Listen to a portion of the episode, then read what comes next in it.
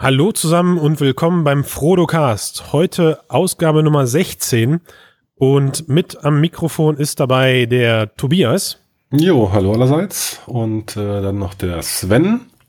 Ja, hallo da draußen und der Matthias. Ja, hallo zusammen. Was, was mir gerade auffällt, warum begrüßen wir Tobias eigentlich immer zuerst? Ist gar nicht so. Ja, ich habe ja auch Das ist ja ganz spontan unsere Begrüßung, das weiß ja kaum jemand. Tobias fixiert. Das wäre ja. gar nicht aufgefallen, aber ich fühle mich geehrt. Sind wir unterschwellig alle total heiß auf seine Basslast? Äh, rückwärts alphabetisch? Nee, ich weiß es nicht. Nee, lass Dann wäre Christian ja auch noch dabei ist, quasi der Erste. Hi, hallo zusammen. Grüß euch. Ja, wir haben wieder ein paar coole Sachen mitgebracht in unserer Überraschungsbox. Ich, äh, ich muss aber gerade mal über mein, über mein persönliches Highlight aus der letzten Woche quatschen, was mich oh, ähm, gedanklich echt gar nicht mehr loslässt. Ich hab, ich, ich bin ja irgendwie immer so ein, so ein Nörgel-Mensch, was diese 360-Grad-Videogeschichten angeht. Ne? Alles ist flach, man hat kein richtiges Tracking, bla bla bla bla bla. Hm. Jetzt hatte ich aber einen ganz komischen Moment. Ähm, Freitagabend, nee, Freitag oder Samstag, egal, auf jeden Fall am vergangenen Wochenende. Ähm, alles stressig und Kinder endlich im Bett und man sitzt am Rechner und macht noch ein bisschen was für die Arbeit und auf einmal postet auf Facebook jemand einen Link und sagt, hey Leute, hier 360 Grad Livestreaming äh, von einem Konzert, guckt euch das mal an. Und ich, ich weiß nicht, was passiert ist, aber zum Glück habe ich drauf gedrückt und habe mir gesagt, naja komm, ziehst du dir mal rein in der Brille. Und ich war echt begeistert. Also das hat mich. Ähm, Warum? Was war anders? Na, ich weiß nicht, ich weiß es nicht. Also ich war glaube. am Ende einfach nur. War einfach, also ich war in dem Moment einfach empfänglich dafür. Zum einen war es natürlich genau mein Musikgeschmack. Äh, ich kannte den, kannte den vorher auch nicht. Ähm, aber also es war Ray X und das Besondere daran war, dass es eben mit einem Philharmonieorchester zusammen ähm, gemischt war, also irgendwie so ein Sonderauf, so ein Auftritt auch noch.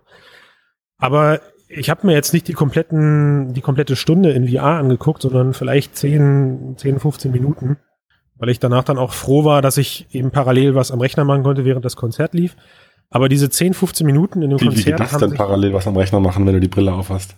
Nee, nee, nee, deswegen habe ich es ja abgesetzt. Also das war ja tatsächlich, das ist ja immer noch so dieses K.O.-Kriterium für VR, über das wir beim nächsten Mal diskutieren können. Aber was ich jetzt eigentlich, äh, was mich da halt einfach so, so begeistert hat, war erstmal dieses Mittendrin-Gefühl, weil es halt wirklich, also es war halt erstmal das Wissen, ist es tatsächlich live, also was ich da gerade alles sehe im Publikum, das passiert gerade auch irgendwie 600 Kilometer weiter weg, was mhm. ich so noch nie hatte. Es war meine erste Live-Session in VR.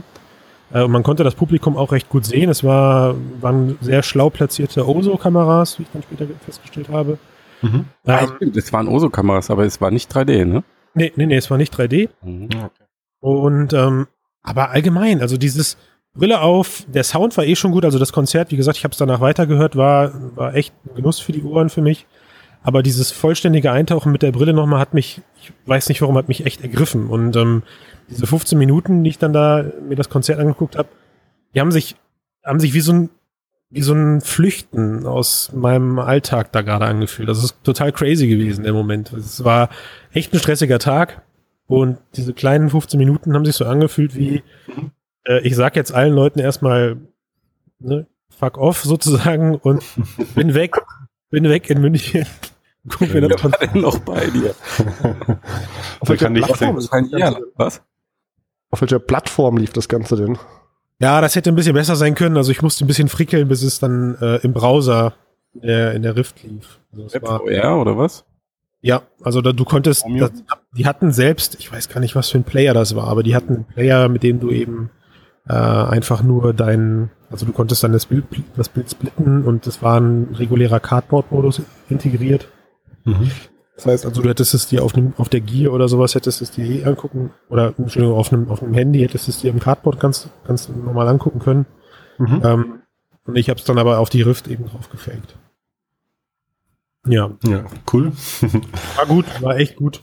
Hat gut, gute Zeit gehabt, er da drin. Ja, und gehört jetzt auch zu der Gruppe, zu der kleinen auserwählten Gruppe von Menschen, die glauben, dass Livestreaming ähm, eine die ominöse Killer-App werden könnte für VR?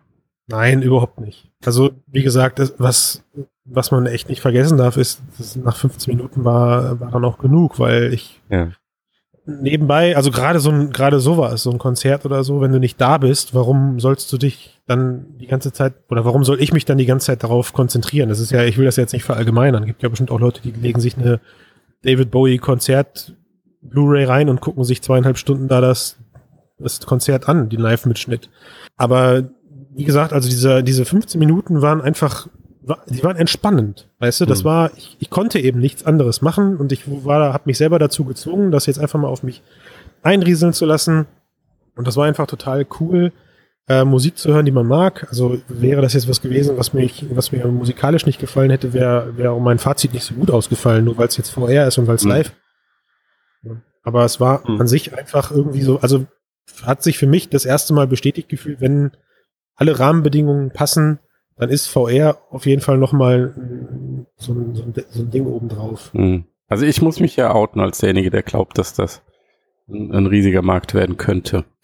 da muss ich ja nicht verstehen. Du brauchst nicht so viel Fantasie. Stell dir mal vor, du hast Geräte, die dann das menschliche Sichtfeld normal wiedergeben, also sagen wir so um die 180 Grad, hast eine Auflösung, die jetzt vielleicht noch nicht 100% realistisch ist, aber so, dass es dich nicht mehr stört. Und du hättest gleichzeitig Geräte, die du im Gesicht nicht mehr spürst. Herr Matthias, das waren jetzt aber viele Wenn, Wenn, Wenn, aber, aber, aber. Gerade mal drei Wenns und die sind nicht so weit weg, Christian. Sehr viel Zukunft. Na komm. Ja, die Frage gerade war aber bezogen es auf. Gibt, es gibt, es gibt jetzt schon Geräte mit äh, 4K und, und äh, 210 Grad VR. Also so weit ist das nicht weg. Das, ich glaube nicht, dass die Endgeräte das Problem sind, auch nicht die Filmtechnik, eher die Infras Infrastruktur für Streaming. Ähm, aber da tut sich ja auch einiges mit 5G. Aber wie auch immer, wenn, wenn der Tag irgendwann kommen sollte, wo du dir so ein Teil aufsetzt, es drückt dich nicht mehr im Gesicht und du hast wirklich das Gefühl, dass du vor der Bühne stehst. Äh, ich glaube, dann haben wir einen Markt. Ja, das glaube ich auch.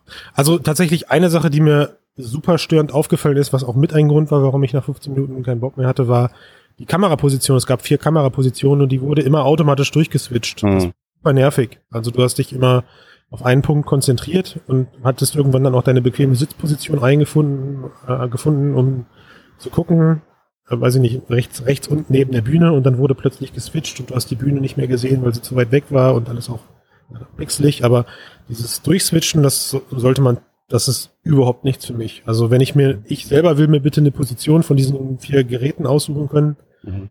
Äh, und wenn ich will, schalte ich dann eben durch, aber bitte nicht random einfach die Kamera dadurch. Gut, für alle Leute da draußen, die einen 360 Live Livestream planen, Christian, Nur auf Perspektive wechseln. Ein Regisseur, der das ausbildet. Vielleicht dazu noch kurz die Videogame Awards, die jetzt äh, in der Nacht von Donnerstag auf Freitag stattfinden, kommen auch in Next VR live in 360 Grad. Ach nein, ehrlich? Ich habe nur gesehen, dass YouTube es macht. Next VR macht's auch? Ja, genau, Next VR macht's auch. Also das Ding kommt eh so ziemlich überall. Also das biggest digital event ever. Damit bewerben sie es. Und NextVI überträgt auch in der Nacht. Ja.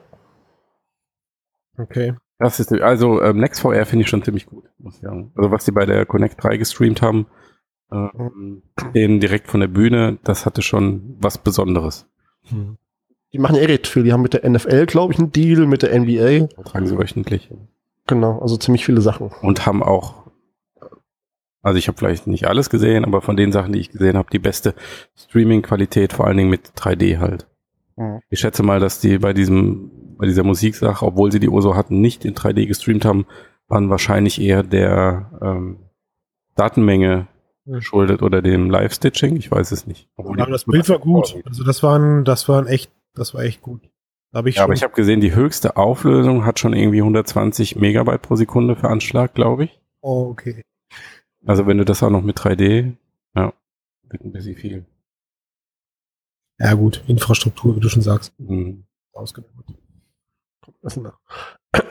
Na gut, wollen wir denn mal zum nächsten Thema kommen, nämlich dem äh, mit sich selbst sein auch im virtuellen Raum in Altspace.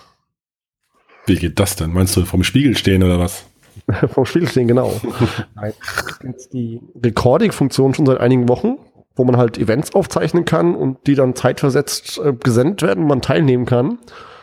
Und dadurch ist es natürlich auch möglich, dass man seinen eigenen Avatar von, sagen wir mal, vor vier Wochen nochmal besuchen kann und sieht, wie der sich unterhält, wie er interagiert und so weiter. Mhm. Was recht spannend ist, vor allem, wenn man das Ganze weiterdenkt, wenn man sich vielleicht in fünf Jahren nochmal sieht, wie man fünf Jahre vorher war. Genauso sieht man dann aus. genau. Also ich war ja gerade ein Avatar, der automatisch altert. Genau. Das wäre natürlich ja, genau, das stimmt. Gibt bestimmt bald einen Markt für. Ja, also ich erst gemacht.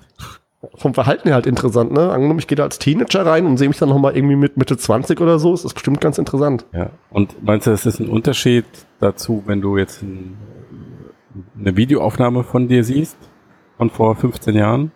Ich meine, die gibt's jetzt wahrscheinlich nicht, aber die Kids in 15 Jahren, die haben ja ganz viele.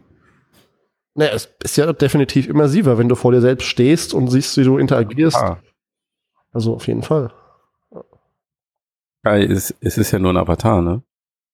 Es ist ein Avatar, aber der kann ja auch je nachdem äh, dir ähnlich sehen. Also es gibt ja noch, bei Outspace jetzt vielleicht nicht, aber bei äh, V-Time und bei anderen Programmen kannst du ja Avatare machen, die schon sehr in deine Richtung gehen.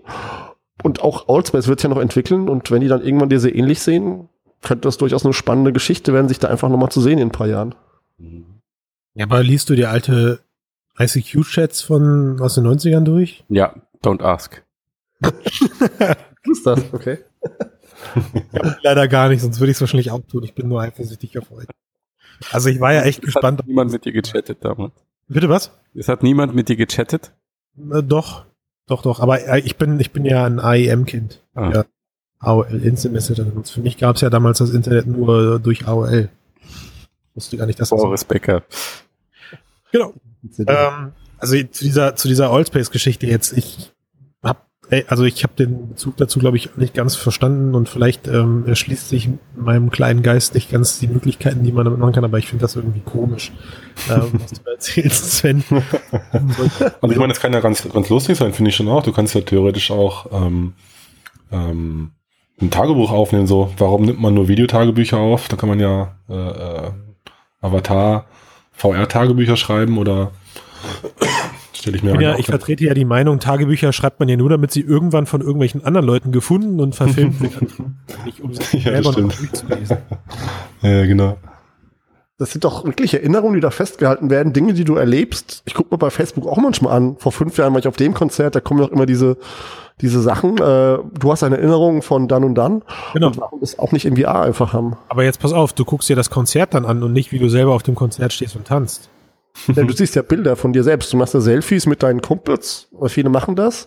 Und dann siehst du das in fünf Jahren nochmal, ah, da war ich mit dem und dem auf dem und dem Konzert. Bin ich auch vollkommen bei euch. Also es ist ja äh, klar, Er- Erinnerungen sind immer eine klasse Sache, aber wir reden ja auch wieder hier nicht über was kann in zehn Jahren sein, sondern wie sieht der aktuelle technische Stand aus. Und das Mhm. ist halt einfach mit einem Avatar, der total abstrakt aussieht. Den will ich, in, den will ich auch in 20 Jahren nicht nochmal treffen, glaube ich. Glaube ich. Ja, und du hörst ja, wie du sprichst und wie du mit den Leuten interagiert hast. Das ist ja das Interessante daran, wie ich da jetzt aussehe, ist ja egal. Aber das bin ja trotzdem ich, ist meine Stimme, mein Verhalten. Okay. Das finde ich halt das Spannende daran. Ja, hat Potenzial. Weil ich sehe nicht mehr, ich sehe auch nicht mehr so aus, als wie wenn ich 15 war jetzt gerade. Ehrlich?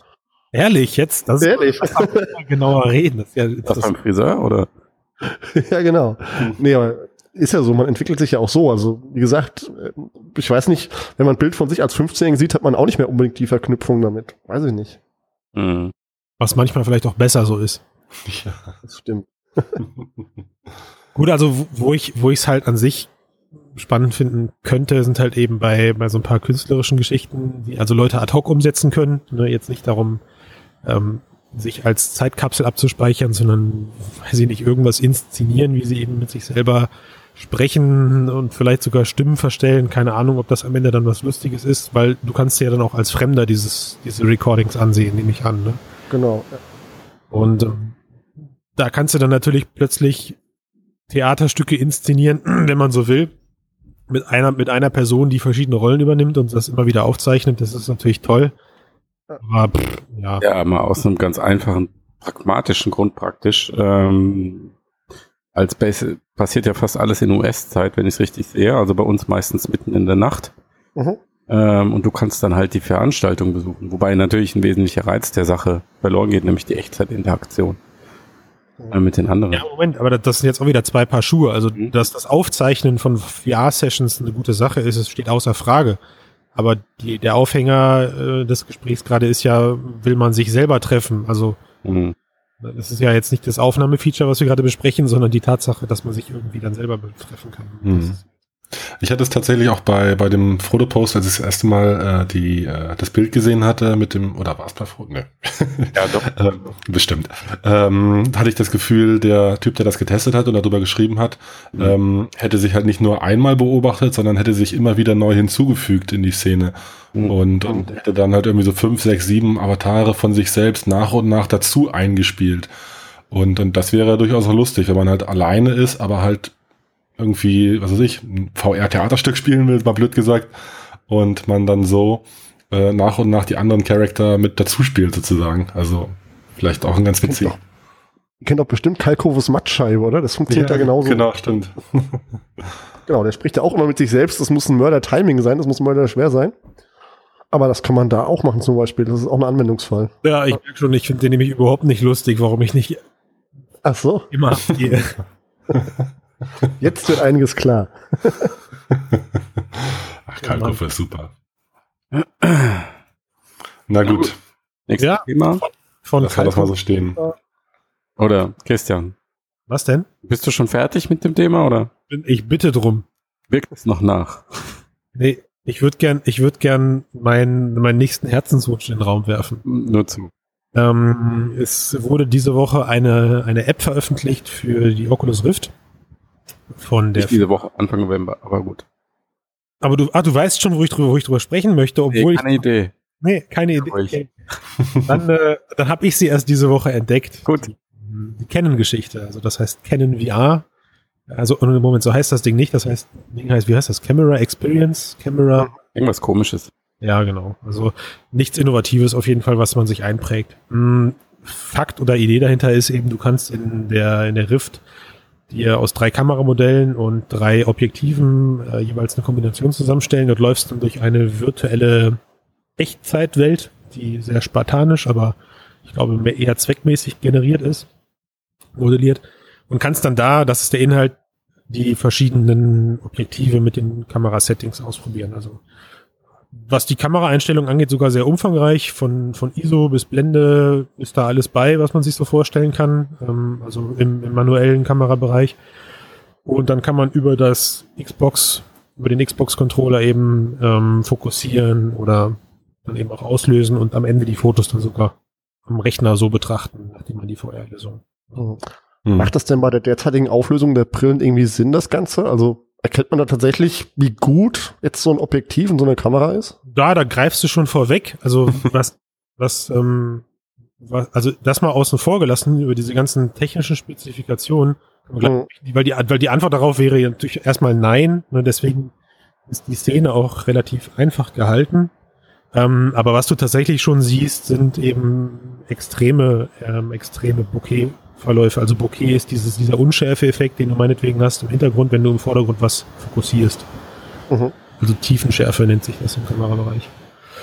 Um, aber was mir dabei aufgefallen ist, und darüber wollte ich eigentlich mit euch quatschen, mh, also ich, ich habe, ich habe tatsächlich eine Kamera und ein Objektiv aus diesem, aus diesem, aus diesem, äh, dieser Oh. Geschichte. Und Hast du, das, welches hast du denn? Das 70-200er, das 2.8er oder welches? nee, leider nicht. Das 50 Schade. Millimeter habe ich nur. Okay. Die Festbrennweite, 50 mm Festbrennweite. Ähm, aber tatsächlich ist das, also es entspricht so überhaupt nicht dem Gefühl, was man hinter der Kamera hat. Und das Mhm. ist halt krass. Also das ist so für mich das erste Mal vergleichbar gewesen. Was ist überhaupt nicht vergleichbar, meinst du? Ja, also ich hatte jetzt das erste Mal so diesen, diesen, diesen Produkttest-Effekt. Ne? Sonst Mhm. hast du ja irgendwelche abstrakten Geschichten in VR, die du ausprobierst. Ja. Diesmal hast du aber wirklich einen Bezug zur Realität, weil man, also ich, wie gesagt, ich benutze die Kamera eben auch. Oha, so Wunder. Und ähm, das Gefühl des Testens hat einfach überhaupt nicht mit, also überhaupt nicht mit dem echten Gefühl der Kamera zu tun gehabt. Mhm. Ja, ja. Eher Finde so Grobe, die grobe Simulation von dem, was das sein könnte, aber Ja. Also mir ging es äh, ähnlich. Also ich meine, man weiß ja eh nicht, wie entspricht es das Bouquet und die Tiefenschärfe da meinetwegen dem, äh, dem, dem, dem echten, der echten Kamera oder der echten Linse. Aber das Handling, das Menü war auch, ist jetzt erste Version vielleicht nur irgendwie so unintuitiv da zu bedienen. Wenn ich meine Kamera in der Hand habe, dann will ich halt am Rädchen drehen und, und das ging mit dem Controller natürlich alles auch viel schlechter und man hatte irgendwie eine schlechte, Experience. So. Das Einzige, was ich gut fand, eigentlich war, wenn man halt so in den Sucher wechselt, dass dann halt der Rest schwarz drumherum ist und so. Das finde ich, das hat ganz gut funktioniert, als ob man die Kamera jetzt ans Auge nimmt. So. Aber da hört es eigentlich auch schon auf. Was denn? Also ähm, ich muss sagen, dass ich zumindest konzeptionell eigentlich nicht verkehrt finde. Ähm, ob jetzt diese Bilder, das, also Christian, ich, ich gebe dir recht, natürlich kann es nicht das reale Erleben ersetzen und ich denke auch nicht, dass es das soll. Ich glaube eher, dass sowas eine Brücke schlagen könnte zwischen dem ganz simplen ähm, 2D, so völlig ohne Erlebniskomponente am Monitor mhm. und halt dem echten Ding. Ja, aber jetzt, aber jetzt guck mal, was mit diesem, was mit diesem Canon-Ding passiert ist. Also auch da wieder, du, du machst jetzt wieder das könnte Fass auf. Auch da. Weiß, man muss ja, ja. ja. Aber ich stimme dir zu, Vertriebsgeschichten oder, oder Produktselling in VR hat enormes Potenzial, wenn es richtig gemacht wird. Jetzt haben wir aber im Fall Canon meiner Meinung nach eben dieses erste Beispiel, was zeigt, wie es nicht gemacht werden darf, nämlich User Handling ist, das User Handling ist so schlecht umgesetzt, dass ich, mhm. wenn ich das Produkt nicht wirklich kenne, danach eigentlich keinen Bock mehr auf die, auf die Sache habe. Also, ne, du, du hast, das ist so, so hakelig und so umständlich, wie du das Ding bedienst, ist das in echt gar nicht. Ach so, also das ist ja okay. So. Und jetzt passiert folgendes, du, du lädst dir dieses Canon-Ding runter in der Erwartung, du kannst das Ding da jetzt irgendwie testen und natürlich ist es dann Canon schuld, wenn es nicht klappt, aber das zeigt auch einfach wieder, wie, wie, wie gefährlich das am Ende dann ist. Ne? Wieso gefährlich? Naja, also weil du ne, weil du eine Bad Experience hast für etwas, was in echt vielleicht gar nicht passen würde. Also wie gesagt, ich habe diesen, hm. diesen direkten Vergleich ähm, und das äh, Objektiv, also diese, diese, diese Festbrennweite, reagiert völlig überzogen, als Beispiel jetzt. Also sie reagiert wirklich maßlos überzogen in der virtuellen Welt im Vergleich zu, zu, der, echten, zu, echt, zu der echten Kamera. Es fehlt einfach, jegliches Feingefühl fehlt. Mhm. Und jegliches, jegliches Gefühl für die Szene, das ist ja der nächste Punkt. Also du fotografierst da irgendwelche vereinfachten ähm, Comic-Landschaften. Hm. Und, äh, das könnte man eigentlich super geil, vielleicht mit Fotogrammetrie oder so. Aber eigentliche Frage jetzt mal unabhängig davon, ob Ken das ein bisschen blöd ähm, umgesetzt hat oder nicht, oder dann auch in Zukunft verbessern äh, wird, das ist ja sicherlich nur der erste Vorschlag. Könnt ihr euch denn vorstellen, dass auf Basis von solchen Anwendungen, ich sag mal, vielleicht eine neue Art Online-Shopping äh, entstehen könnte? Ja, äh, aber die, die Frage, die Frage ist, wie gefährlich ist das am Ende? Also natürlich können dadurch eine komplett neue Welt an Shopping-Erlebnis entstehen. Ich glaube, wir hatten das schon mal irgendwann in einem kurzen, in einem kurzen Gespräch über, den, über diese Alibaba-Geschichte, der Sven und ich im genau. Cast, äh, wo Sven auch gesagt hat, er fände das ganz toll. Mhm. Da habe ich den Standpunkt vertreten, dass das aber meiner Meinung nach mh, recht gefährlich werden kann, weil du da ja wieder auch Möglichkeiten hast, deine Produkte besser darzustellen, als sie am Ende sind. Also jetzt mal bezogen auf, auf die Canon-Geschichte. Wenn die Bilder am Ende besser aussehen, als wie ich sie am Ende mit der echten Kamera machen kann. Ja, aber Christian, da, da, also das Unternehmen, was das macht, tut sich keinen Gefallen. Vier Wochen Rückgaberecht und so weiter.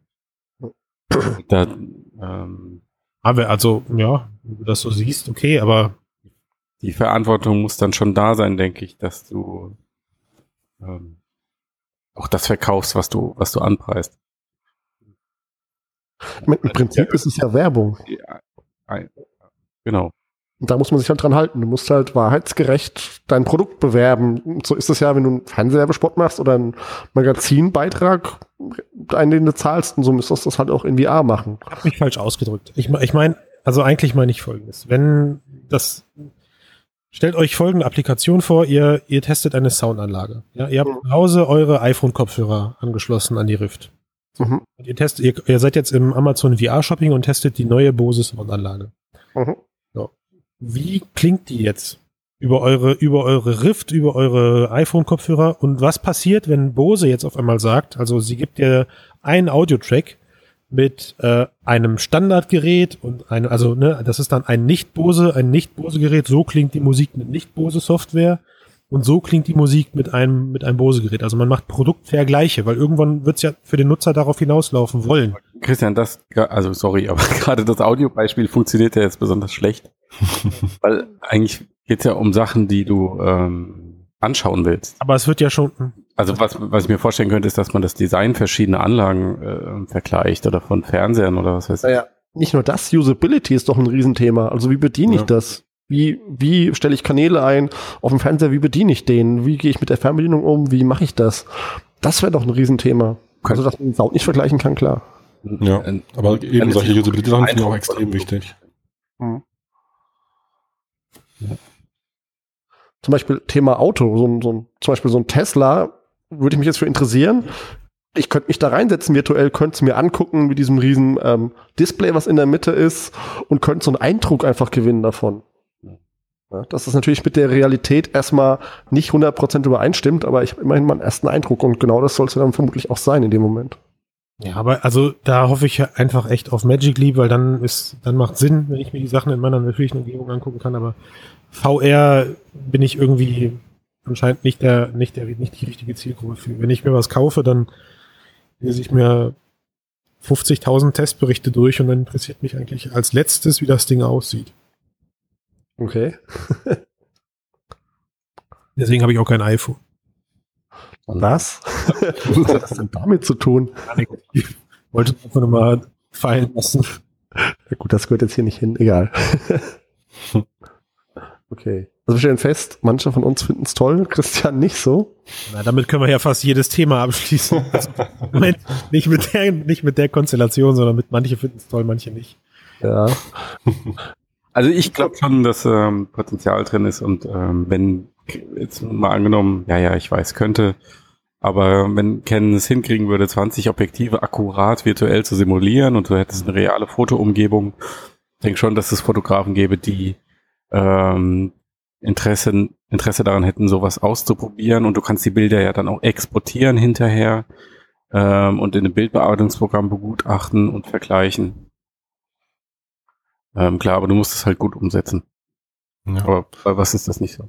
Ja, also ich, äh, genau, also ich ähm, bin eigentlich da auch bei dir, Matthias. Also ich glaube da auch dran, dass das kommen wird und was bringt wirklich. Und ich bin ja eben ins Wort gefallen, aber glaube eben auch, dass ähm, ähm, gerade dieses Thema äh, Usability und Produkte, äh, wo man vielleicht mechanisch was umändern muss oder Knöpfe drückt oder sich also wirklich ein Objekt mit beschäftigen muss, so dass das da durchaus Potenzial hat. Ob jetzt der Kopfhörer nicht funktioniert, okay. Aber wirklich so Designs sich anzuschauen und, und die Waschmaschine, komme ich da ran, oben kann ich die Klappe aufmachen oder also dieses Küchenbeispiel in Küche in VR, das sind ja alles sinnvolle äh, ähm, Szenarien. Ich glaube schon, da wird viel kommen. Man muss dann natürlich dazu passen und einen echten Mehrwert bieten und dann wirklich auch adäquat das Produkt abbilden. Ja. So gut es geht. Ja, ich kann mir äh, gut vorstellen, dass sowas auch in einem Web-VR-Kontext ergänzend zu einer normalen Online-Shopping-Infrastruktur funktioniert, dass du halt, keine Ahnung, wenn die Leute eh ihre, ihre Windows VR-Brillen mit am Schreibtisch liegen haben, dass du dann halt auf einen ähm, Play-Button drückst und siehst nochmal ein 3D-Model äh, Mhm. Ähm, vor dir, ähm, dass du dann vielleicht drehen kannst, aus verschiedenen Winkeln anschauen kannst, wo du, ähm, wenn es jetzt ein elektronisches Gerät ist, dass du vielleicht bedienen kannst, dir die Menüoberfläche mal anschauen kannst, die Einstellmöglichkeiten, solche Sachen. Mhm. Na gut, es bleibt spannend auf jeden Fall auf dem Gebiet. Und Thema Shopping, bleiben wir noch gleich dabei. Der Black Friday ist ähm, letzten Freitag gewesen und es gab einige VR-Angebote. Leider jedoch ähm, haben sich die VR-Hardware und Software nicht so verkauft wie erhofft. Ähm, VR gilt als Ah, wobei das man einschränken muss. Nicht meinst verkauft, wie ein Analyst sich das erhofft hat, der vorher eine andere Prognose gestellt hat. Mhm. aber aus meiner Sicht auch schon enorm ähm, positiv war. Also das also hätte einer von euch je geglaubt, dass Sony allein in diesem Jahr zweieinhalb Millionen ähm, PSVR-Brillen verkauft? Zweieinhalb Millionen? Niemals, aber uns fragt ja niemand. Ja, aber echt. Allein schon, ob sie die produziert bekommen hätten, hätte ich mich gefragt. Ja, also mal abgesehen davon. ja. Aber das war auch nicht das erste Mal, wo sie die Prognose gesenkt haben. Das war, glaube ich, jetzt das dritte Mal schon irgendwie. Es kommt häufiger mal vorher. Ich glaube, ich wäre, also in meinem nächsten Leben bin ich der geborene Analyst. Ja. Sag- Sagst morgen das und dann, dann entscheidest du dich wieder um. Mhm. Das, äh, ist irre. Also diese, diese ganzen Geschichten helfen einem, glaube ich, immer nur dabei, wenn man seine PowerPoint-Präsentation füllen muss, um Kunden zu beeindrucken. Mhm. Äh, oder, oder um einen Pitch oder sowas zu gewinnen. Dann kann geht total steil hier. ja, das stimmt. Ähm, Aber ja, also überrascht hat's mich nicht. Hm. Die Frage ist halt jetzt wirklich, wie viel liegen am Ende unterm, unter, unterm Christbaum und was ist, ist das jetzt dann gut am Ende oder ist das schlecht für VR, oder? Auch, gene- ja genau, was hat das denn für eine Auswirkung, dass jetzt in der Presse überall steht, Biggest Loser im Weihnachtsgeschäft ist Virtual Reality? Weiß ich nicht, wird das bei irgendwelchen Softwareproduzenten dazu führen, dass erstmal die Software vielleicht nicht auf Eis liegt oder die da ihre, ihre Bemühungen ähm, etwas zurücknehmen? Hm. Also ich glaube, so kurzfristig wird jetzt keiner die, die Weichen ändern, der da dran glaubt und, und da viel vorhat. Die, die Roadmaps sind ja länger geschrieben als bis zum Weihnachtsgeschäft. Aber klar, können schon ein paar zurückhalten, da jetzt dieses Weihnachten schon so eine Brille zu kaufen. Aber Ja, ich, also ich denke mal, dass das ja auch, äh, wie bei diesem Analysten, ein ein bisschen der äh, überzogenen Erwartungshaltung geschuldet ist, wenn es jetzt, wenn jetzt sowas wie eine Enttäuschungsphase kommt. Ähm, und ich Der denke, dass die. Leute, bitte? der, Genau. der Hype-Cycle. Mhm. dass die Leute, die jetzt investieren in Form von, von Arbeit ähm, und da entwickeln, dass die sowieso nicht die Erwartungshaltung hatten, dass Mhm. jetzt von heute auf morgen steil geht, weil sie einfach die Probleme viel besser kennen als die Leute, die nur von, von außen drauf schauen, Mhm. weil sie wissen, wo es hakt. Also- Muss man sagen? Ja, Christian? Sorry, also bevor, bevor man ja jetzt überlegt, warum, wie das jetzt weitergeht, Mhm. interessiert mich ja schon fast so ein bisschen die Frage, oder über, also überschreibe ich da jetzt gerade irgendwas, gerade was mit im Raum steht, wenn ich jetzt die nächste Frage in den Raum mache? Ich habe, sorry, Matthias. Da ich deine Frage nicht kenne, weiß ich es Ach nicht. so, nee, also die die Frage geht halt eigentlich eher in die Richtung, warum am Black Friday nicht so viel verkauft wurde. Also was wurde, was ist vorher falsch gelaufen, dass ähm, am größten Verkaufstag Mhm. in Amerika ähm, da jetzt nichts passiert ist. Also will heißen, nur weil es jetzt in den Medien steht, könnte man schon ketzerisch sagen, interessiert es eh keinen mehr, weil die Weihnachts, die gro- der 90 Prozent der Weihnachtseinkäufe sind ja laut Theorie jetzt erledigt. Was? Echt? Da muss ich Gas geben. Ich meine, ja, definitiv. In den Staaten. Letztlich In den Staaten. aber mal vielleicht von Sony-Seite aus war halt die PS4 Pro, glaube ich, mehr im Zentrum.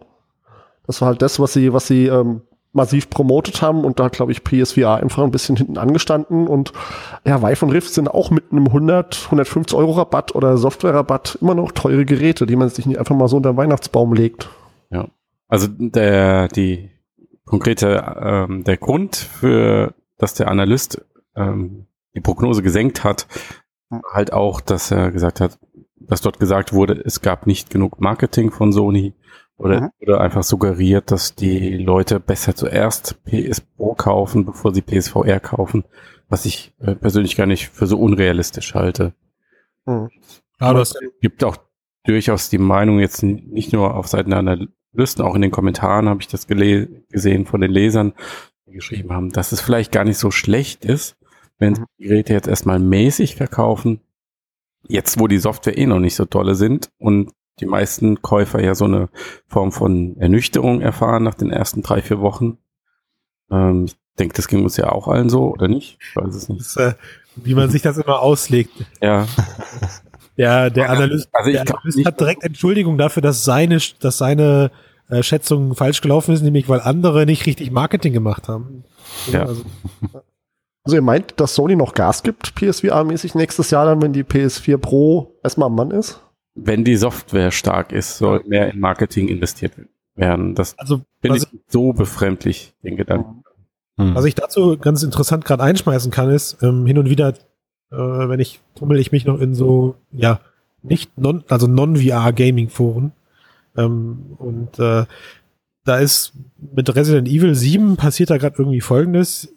Äh, die meisten User nehmen das Spiel als für VR konzipierten Titel wahr. Also das heißt, da sind gerade so viele Leute, die sagen, naja, ähm, ich kaufe mir das Spiel nicht, weil ich habe keine PSVR und das ist ja eh alles optimiert für, ähm, für PlayStation VR, äh, was ja gar nicht stimmt. Also das ist ja eher umgekehrt so. Der Modus würde ja, wird ja jetzt mehr oder weniger im Nachhinein auch noch damit draufgeflanscht und natürlich ist er ein großer Bestandteil.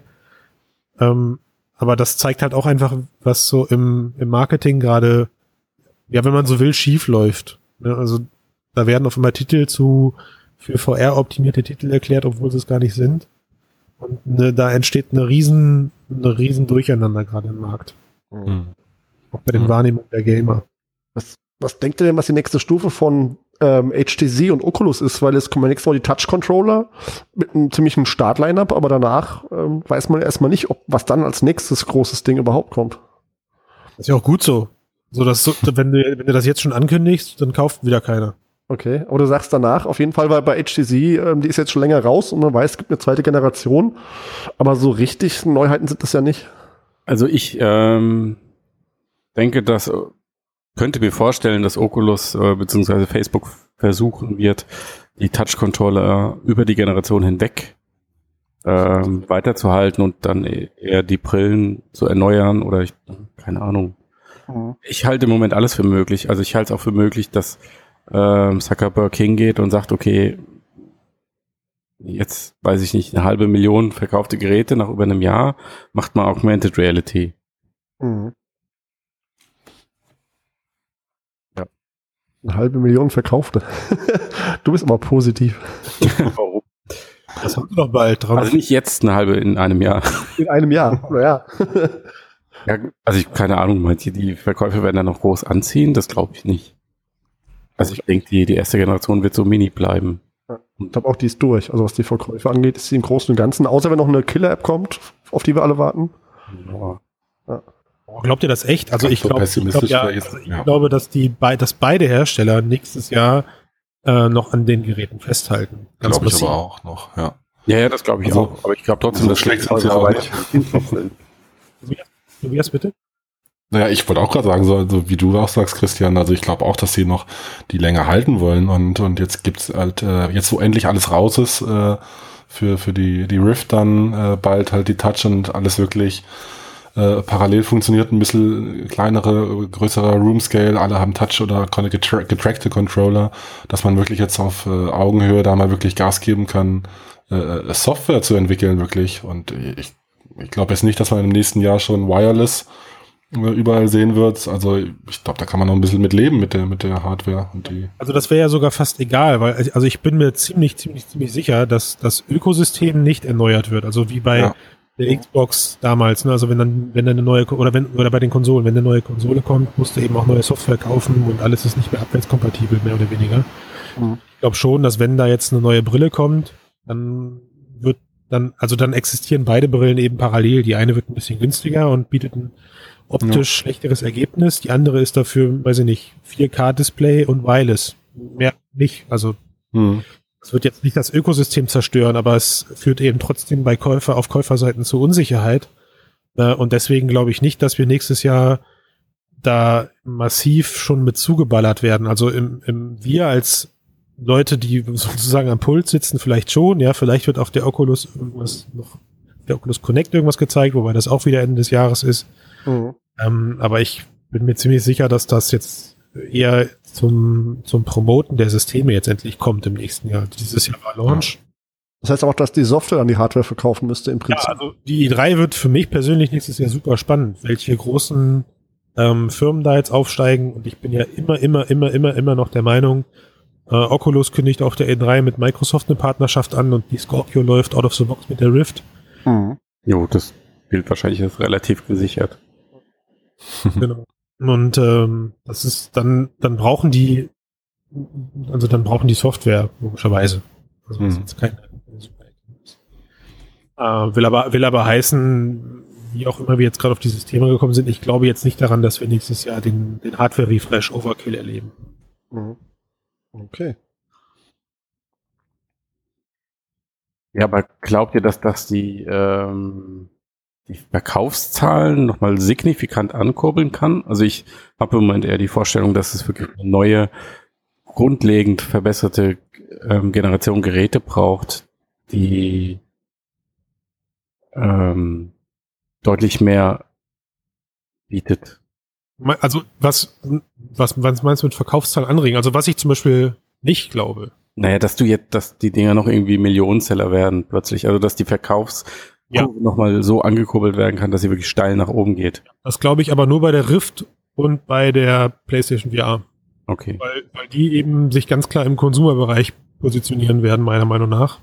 Mhm. Ähm, und die Ausrichtung von der von der Vive auch nach wie vor für mich eben der ewig erwähnte Industriefaktor ist. Hm. Ich glaube, ich glaube, die Vive wird, wenn da jetzt nichts Neues kommt, also gehen wir mal von dem aktuellen Stand aus, ne? ähm, dann wird da, glaube ich, da wird im Gaming-Bereich nicht mehr viel passieren mit der Vive. Aber mit der Rift glaube ich schon, weil die, also die machen es auch bei der Promoten richtig. Die sagen jetzt, guck mal, jetzt, jetzt kostet der Gaming-PC nur noch 500 Euro, mit dem du uns nutzen kannst und ähm, kannst du da ein Bündel kaufen und da ein Bündel kaufen und bei der, bei der, bei der Vive vermisse ich das alles irgendwie. Mhm. Ich denke auch, Mhm. dass Oculus das über den Preis macht. Also ist ja eben, wenn man den Konsolenmarkt sich mal ansieht, ist es ja genauso. Eine Konsole kommt raus, ist noch recht teuer und dann sinkt über die Dauer der Lebenszeit irgendwie der Preis. Und ich weiß noch, die PlayStation 3 war, glaube ich, damals viel teurer als die Xbox und als sie das Ding ging erst ab, als sie den Preis richtig gesenkt haben. Das kann im VR-Markt natürlich auch irgendwann passieren, dass bei einem gewissen Preispunkt äh, die Leute einfach bereit sind, okay, jetzt schlage ich dazu, jetzt steige ich ein. Und, und, und, was wir nicht vergessen dürfen, ist ähm, die Plattform dahinter. Also wenn jetzt Facebook bald mit Social VR und Co. startet äh, und dir das vollumfängliche VR-Erlebnis verspricht, also sprich, du landest in der großen Lobby, dann kannst du dich entscheiden, spielen wir Brettspiele oder Poolbillard spielen oder dies oder das oder jenes, Mhm. dann zieht, also das zieht, verspreche ich euch. Das, Ja. dann, dann greifen die Leute, dann muss es nur irgendwo für irgendeine persönliche Person irgendwas geben, was er sich schon immer mal in VR, was er schon immer mal in VR machen wollte. Äh, und ich glaube, da ist Facebook einfach viel näher am Enduser als ähm, die Vive. Aber denkst du, dass das ein 800 Euro wert ist, dass du so viel ausgibst für sozial mit jemand zu interagieren? Ich habe ja gerade gesagt, in meinem nächsten Leben werde ich Analyst, aber ich glaube, das Ding wird nächstes Jahr mit Sicherheit um 100, wenn nicht 200 Euro fallen. Mhm. Ja gut, dann, ja. weil es immer noch ziemlich hochpreisig ist. Dann. Oder, oder sie Mhm. packen Touch eben für den gleichen Preis da rein. Aber. Also ich denke auch eher, es bleibt eine Early Adopter Generation, so wie die ersten, weiß ich nicht, Palm, äh, PDA-Dinger, bevor es dann irgendwann wirklich mit dem Smartphone losging. Mhm. Ähm, aber schauen wir mal. Ähm, was mich noch interessieren würde, äh, Oculus hat ja jetzt, äh, jetzt mal endlich die Karten offiziell auf den Tisch gelegt und gesagt, wie es mit dem Tracking-System aussieht und Roomscale VR. Ähm, jetzt sind die Gerüchte ja endgültig beendet. Es gibt eine offizielle Dokumentation, da sieht man, der maximale Tracking-Bereich liegt so bei sechs Quadratmeter und das funktioniert mit den drei Kameras. Zwei vorne, eine von schräg hinten.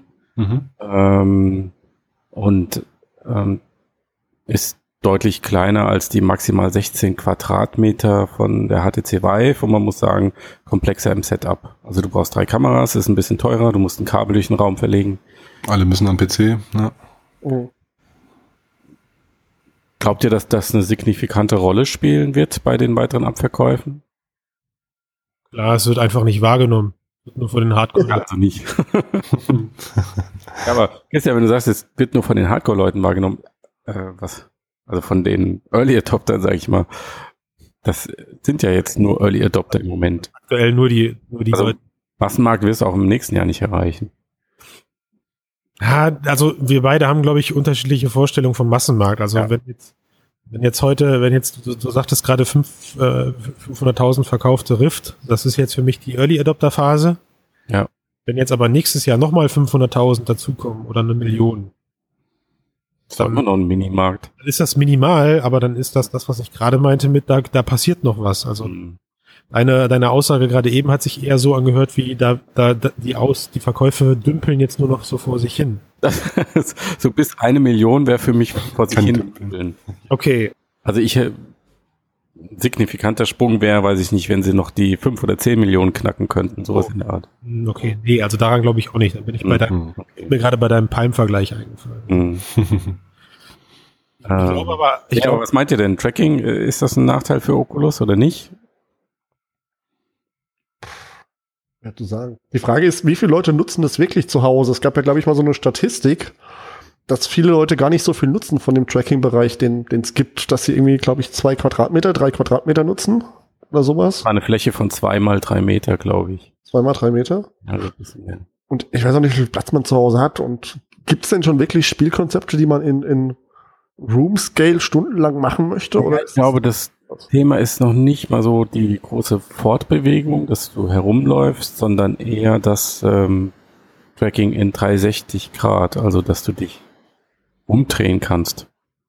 Komplett. Einmal um die eigene Achse. dafür ist es dann auch ein riesiger Aufwand. Also das ist ja. Man merkt es aber, wenn es einem fehlt. Probiert mal die Vive mit nur einem äh, Lighthouse aus. Und du merkst vor allen Dingen nicht, wenn du dich rumdrehst. Ja. Oh ja, das ist das Problem. Du verlierst ja die Orientierung. Hm. Also deswegen bin ich mal gespannt, ähm, wie das mit diesem nach vorne ausgerichtet, wie sie das einhalten und kontrollieren wollen. Ähm, weil ich, ich denke, für die Entwickler ist das nochmal eine zusätzliche Herausforderung. Und es muss ja auch immer alles adaptiert werden. Also du hast jetzt, weiß ich nicht, endlos viel 360 Software für die HTC Vive, die im Prinzip alle nochmal so umgedacht werden müssen, dass sie auch nur mit 240 Grad funktionieren. Mhm.